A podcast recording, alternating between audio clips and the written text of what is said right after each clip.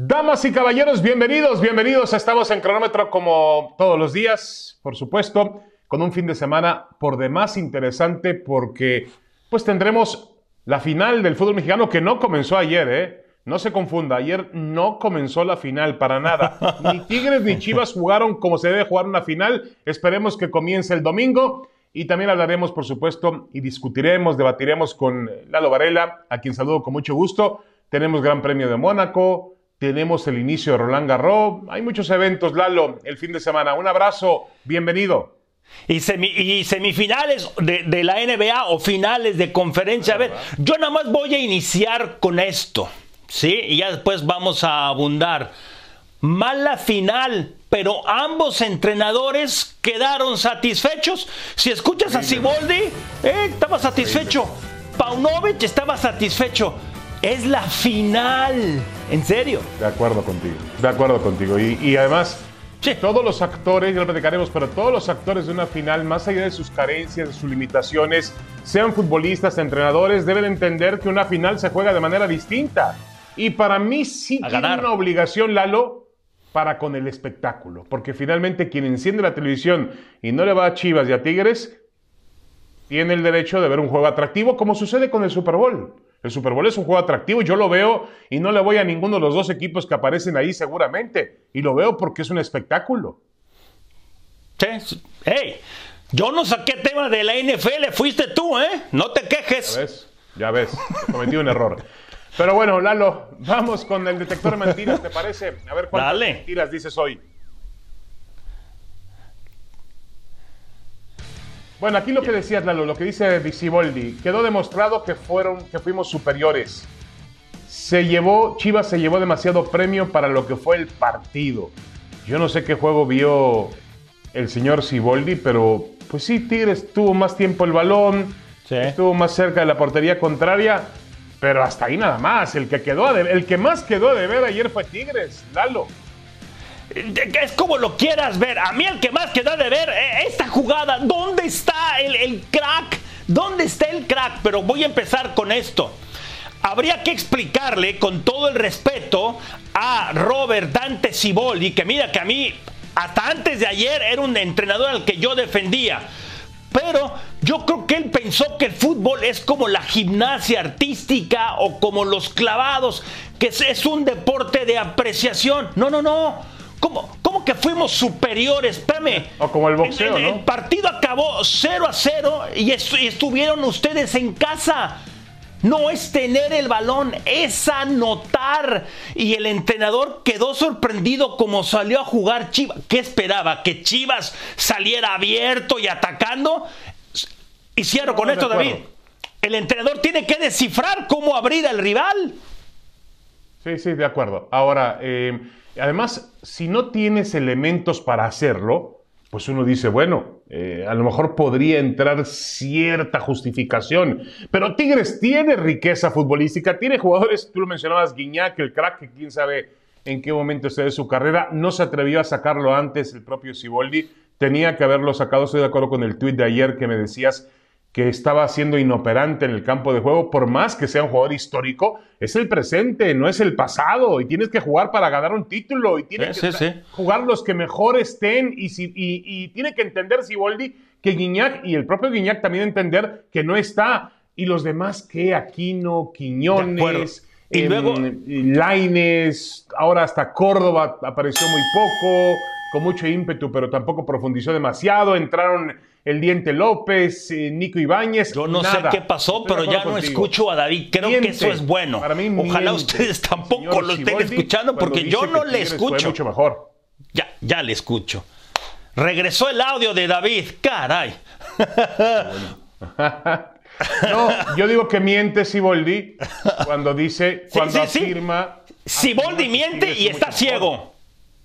Sí, sí, Está ciego. Y mira que ha hecho un buen trabajo el técnico uruguayo, oh. eh, ha trabajado muy bien. Excelente trabajo, excelente. Vamos ahora con eh, Paunovic, ¿no?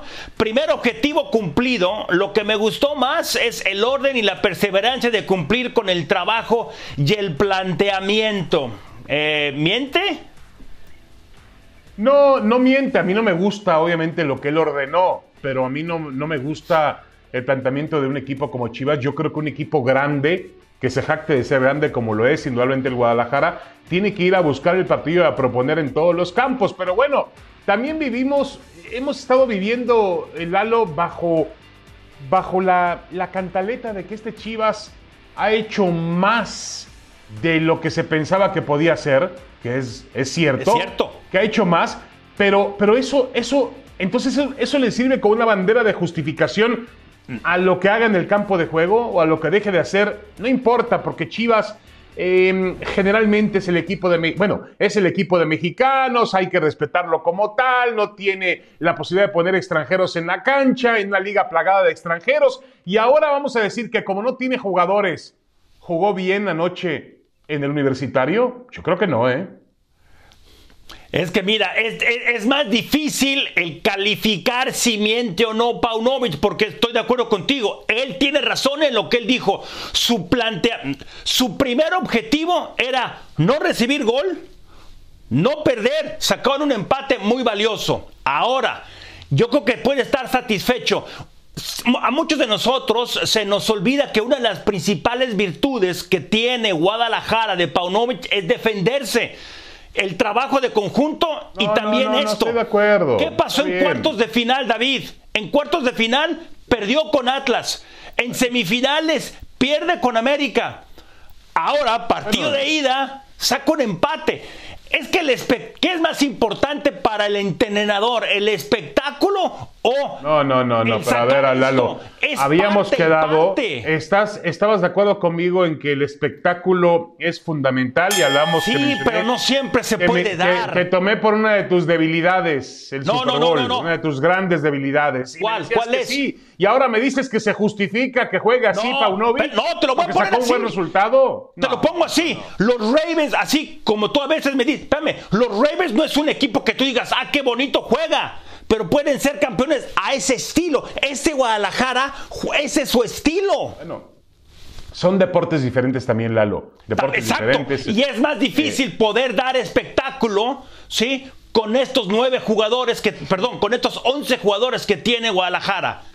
Yo Ahora, si entiendo tú me hablas, Paunovic, no así tú no me puedes comparar a los Ravens con los Chivas, ¿no? Es como Chivas la tienes que comparar con Dallas, con Pittsburgh, con Nueva Inglaterra, No, no, no, con ese tipo de franquicias, ¿eh? Es decir, a lo Este que yo voy es que no tiene esos hay- jugadores. pero hay equipos que tienen que dar Este- otro no, tipo de imagen en el campo de juego y Chivas no dio la conveniente anoche en el universitario. Perdóname. Hizo lo que tenía que hacer Paunovic ahora. pues resultó, bueno, sí hizo lo que tenía que hacer para alejar a la gente de la televisión, ¿eh? Porque la gente ayer, mientras iba pasando el partido, se aburría, se aburría y se aburría, ¿eh? Yo No vivo en el este, nada. tú en la costa del Pacífico. Yo pagué los platos rotos. Acabó esto después de las 12. Tú tienes tres horas menos, o sea. Tienes razón. Fue una cuestión de uso de horarios entonces, así lo dejamos. bueno, a ver, ¿quién es más decepción? ¿Guiñac o Alexis? Los dos terminaron el partido en la banca. Para mí esta, esta está bien fácil. Me la pusiste bien fácil. No Guiñac, tanto, ¿eh? Guiñac es un crack. Es el mejor extranjero, ¿sí? En el fútbol Era, mexicano era. en décadas. Es el mejor extranjero que ha pisado territorio mexicano en décadas. Sí. y no ha hecho nada. Y es más, corre, corre el peligro, o yo, corro el peligro de decir alguna tontería, pero a sus 37 años, en esta liguilla, Guiñac nos está avisando que va de salida. Bueno, obviamente, no, no, no sé si nos está avisando o, o Bueno, nos estamos dando jugar, cuenta. o sea, ya sí, no es nos estamos dando. ah, ahora, él tendría, él tendrá que entender eso para obviamente hacerse un lado, pero también me parece que Siboldi se tarda demasiado en Sí, entender seguro, esa sí, situación. Pues es por que no es más que te llames. sacarlo. No, yo estoy de acuerdo, pero por más que te llames Cristiano Ronaldo, Messi, Tom Brady, el que tú quieras, Nadal sí. O, o Federer, llega un momento en que el tiempo se impone y tienes que hacerte a un lado. Ahí hay que saber hacerse a, a un lado a tiempo para que no pases ese tipo de, de- pues sí son vergüenzas, porque después del remate en el travesaño que rebana la pelota el pollo briseño, pues a, Guiñac le queda fácil. Sí, un sí. Guiñac de hace Para 3, el 4 nivel de años. Hubiese metido ese gol sin ningún tipo de problema. Y todavía el tipo para justificarse sale corriendo atrás del árbitro a reclamarle al árbitro cuando no había nada que reclamarse, tenía que reclamarse a sí mismo. Ahora, yo sí creo que queda de ver Guiñac, pero también Alexis ha desaparecido en la liguilla, ¿eh? siendo un futbolista determinante para Tigre, para Chivas. Lo ha notado en cinco partidos ya, eh, eh, pero ¿sabes qué? Eh, él, él, él, todavía tiene tiempo, 25 años. Pasemos ahora, ¿sí? Para a ver en, en lo que se refiere a si es más o menos, más convincente Guadalajara o Tigres para la, para la, la vuelta. Bueno, yo creo que el más convincente debe ser Chivas porque ha sacado el marcador que le conviene. A mí no me gustó, insisto, el estilo. Y va a su casa. Ahora, yo le recuerdo tanto a Chivas y sobre todo a Chivas, y también a Tigres, claro, que tienen que ir a ganar el partido. ¿eh? Esta vez no hay una posición en la tabla que va a auxiliar al conjunto del Guadalajara. Habrá una. Puede extenderse el partido a tiempos extras, puede llegar a penalties. Habrá ese morbo que seguramente lo hará más interesante y yo supongo que también pues, de alguna manera puede desatar más a los futbolistas y a los entrenadores, yo insisto, a tomar riesgos. Para mí, el que toma, mira cómo Paunovic tomó riesgos el domingo y le ganó al equipo del América. Es una muestra de que si Chivas toma riesgos, el que tome más riesgos puede terminar siendo campeón. Tampoco espero que Tigres tome más riesgos de lo que ha tomado en los últimos partidos. Tigres tiene que jugar de la misma forma, creo yo. Y luego está, yo igual creo que el más convincente ha sido Guadalajara. pero si juega de la misma forma, a ver, si juega Tigres de, la vuelta, misma forma, si juega Tigres de la misma forma va a perder, ¿eh? Va a perder. Tuvo casi el 70% del balón. Tuvo más llegadas, aunque los dos solamente tuvieron un disparo a gol. A lo que yo quiero ir es esto. Este Guadalajara ha jugado mejor en los dos partidos de vuelta, en cuartos y en semifinales. Y ahora va a estar jugando en casa. Viene del Aztecaso, ahora jugando en casa con su público. La motivación que va a tener eh, eh, este equipo, yo creo que es el, yo estoy más convencido de que puede ser Guadalajara.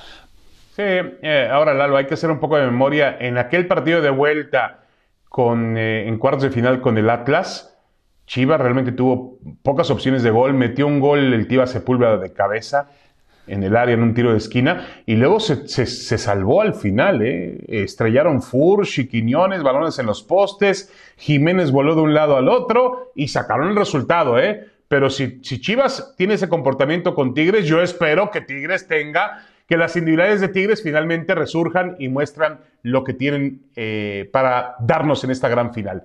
Bueno, cambio de juego, ¿te parece bien, Lalo? Cambiamos de juego totalmente para hablar de el tema de la Fórmula 1. ¿Qué sería más sorprendente? Fórmula 1 y básquetbol, mira qué interesante planteamiento. ¿Qué sería más sorprendente? ¿La voltereta de los Celtics, que han ganado los últimos dos partidos, aunque ahora van a Miami? ¿O el triunfo del Checo Pérez en el Gran Premio de Mónaco? el sábado es en Miami, necesita ganar ahí Boston y después estarán jugando el lunes en Boston si, si es que logran ganarlo. Nunca un equipo en, en la NBA ha estado 0-3 y ha levantado eso.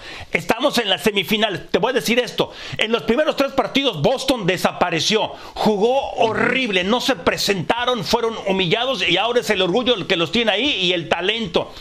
Pero Checo nunca ha ganado en un mismo año más de dos carreras y ya tiene dos, Arabia Saudita y Azerbaiyán.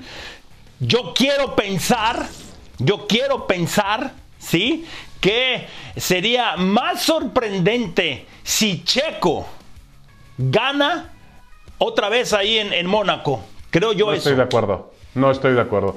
Yo creo que es más, eh, es un circuito callejero que se le da muy bien a él. Eh, tiene un buen auto, ya ganó el año pasado en ese circuito. Yo creo que Checo es favorito. Y, favorito, bueno, el favorito es Verstappen, pero Checo como que en circuitos callejeros saca una pequeña ventaja sobre Verstappen y es donde más oportunidad tiene. En cambio, esta serie, em, yo creo que regresa Gabe Vincent, que es un jugador importante que se perdió el quinto partido con Miami Heat regresa para el juego número 6 y van a casa Miami.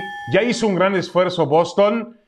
Yo creo que es más fácil que Checo Pérez gane en Mónaco a que... Yo digo que es menos difícil, porque los dos, no, es fácil en, esto, ya es está menos cambiando. difícil. Ya se arrepintió el señor Varela, ya se arrepintió. Sigo con Checo, pero es menos difícil. ¿Y Bueno, como esto, esto sí fue de hace sorprendente, 10 ¿eh? años? ¿Por qué? ¿Por qué? Bueno, porque esto sí fue sorprendente.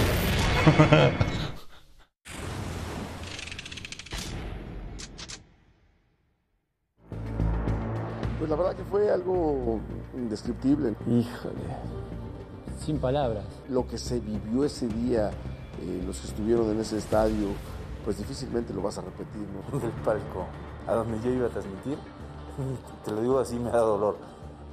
Se acabó, mi, se acabó la historia. 26 de mayo del 2013. Han pasado 10 años desde aquella lluviosa noche en el Estadio Azteca. Una velada tan gloriosa para algunos como trágica para otros. El escenario era perfecto para una contienda que ni los mejores guionistas podrían imaginar.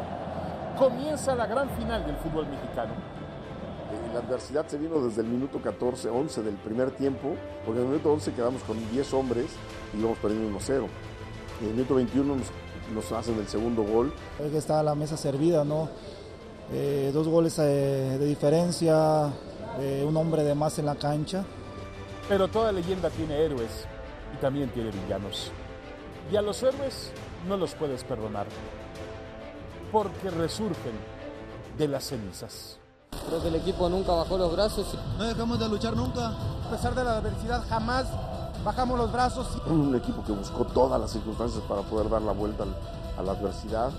Cuando las esperanzas parecían perdidas para unos y se veía la luz al final del túnel para otros, apareció el capitán de la América para encender la ilusión en los corazones azulcremas. Solo pensé en que cojan ese balón y vamos a hacer el segundo que lo necesitamos. ¿Y qué obra estaría completa sin un giro de 180 grados en la trama? Los últimos 10. No sé, no sé cómo explicarlo. Se nos va. Viene el tiro de esquina, se está acabando el partido uno por uno. El centro, la pelota arriba, Moisés se fue a rematar. ¡Gol del América! Cuando alcanzamos ya sentíamos, como dicen, ¿no? Caballo que alcanza gana y Se nos tapó en la última jugada ahí, una, una desgracia. Le va a pegar la Jun. ¡Gol!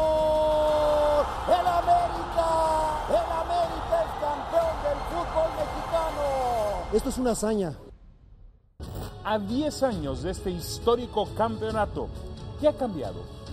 ¿Se han superado los traumas del pasado? Hoy Cruz Azul vuelve a Cruz Azulear. 4 a 3 América le daba la vuelta con una remontada histórica. Otra vez todos los fantasmas. América, que es campeón de la Apertura 2018, al derrotar a Cruz Azul por dos goles a cero. Pero inicio, no tuvo reacción, no tuvo fútbol, Nada, nada. no tuvo llegada, vamos, no llegó a la portería contraria, no hizo Especuló, nada. especuló, especuló. La noche en que Cruz Azul ha quedado desmantelado en el Estadio Azteca ante el equipo del América. Un 7-0 no, no se recuerda. No, no, esto es histórico. Yo creo que nunca en la historia de Cruz Azul le habían hecho goles. No, ya eso de los fantasmas ya quedó atrás.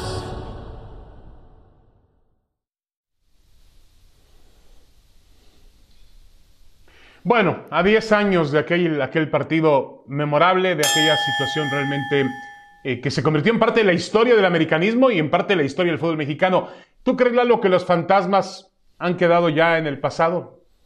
Después de, esos, de ese 26 de mayo del 2013. En la cancha yo creo que sí, donde hay fantasmas todavía es, es en la administración. O sea, cuando las cosas no se le dan, reaccionan, olvidan todo lo que habían planeado, etcétera. Yo creo que en la cancha sí, porque ya fueron campeones después de, de- después de eso, aunque siguen siendo, y esto le va a doler a los cruzazulinos, eh, eh, siguen siendo hijo del América, pero ya... Ya no es tan grave la enfermedad, No, digámoslo no, no, de así. acuerdo. No, pero aquello, aquello fue muy doloroso. Yo entiendo que después eh, vino un 7-0, que también fue terrible el torneo anterior, eh, porque es un duelo clásico, porque los aficionados lo sienten de manera diferente. Pero Lalo, aquella noche, créeme que Sí, sí, sí, sí, eh, Cruz Azul se sentía en la gloria y, y ya los aficionados este, estaban saboreando el campeonato y además ganárselo al América iba a ser fantástico. Y además, y, y la forma en la cual el desenlace de este partido fue terrible para Cruz Azul. Yo creo que van a vivir con esa, pues con esa pena cada 26 de mayo de por vida, ¿no? Va a ser difícil superarlo. Y entiendas esto, en la Real Academia ya aparece la palabra cruzazulear. Significa no darse por vencido. Ah, perfecto, muy bien, muy bien, tú la cambiaste. ¿Quién sa- quién sabe en qué academia, pero está bien. La hora cero es presentada por McDonald's.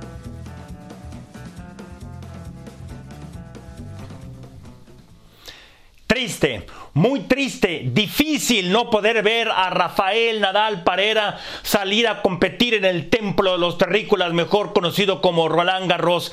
14 copas de los mosqueteros. Muy difícil de asimilar que un ser humano haya hecho eso y sobre todo en el mayor más difícil de poder ganar. Ojalá podamos verlo de nuevo en París en el 2024, en donde además se van a estar celebrando los Juegos Olímpicos. ¿El torneo está abierto? Sí, pero no tanto como muchos piensan. Hay tres, tal vez cuatro con posibilidades de ganar este torneo. Y los están viendo los dos principales. Alcaraz, que ya tiene tres eventos eh, ganados en Arcilla este año. Buenos Aires, Barcelona y Madrid, final en Río. Después está Novak Djokovic, aunque tiene problemas en el codo.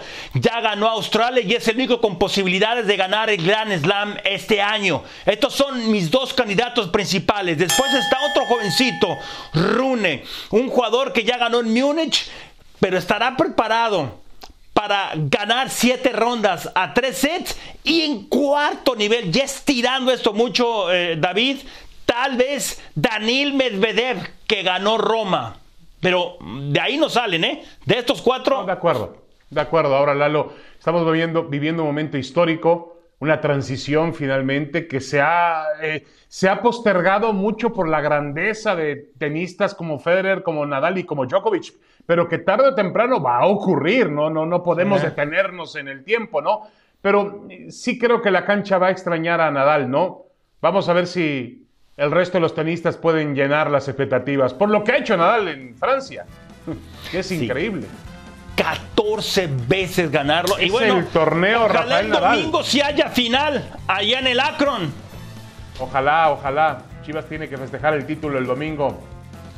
Pero David, igual se le gracias. aparece el tigre por ahí. Un abrazo, saludos. Nos quedamos con ahora o nunca. Hasta el lunes en cronómetro.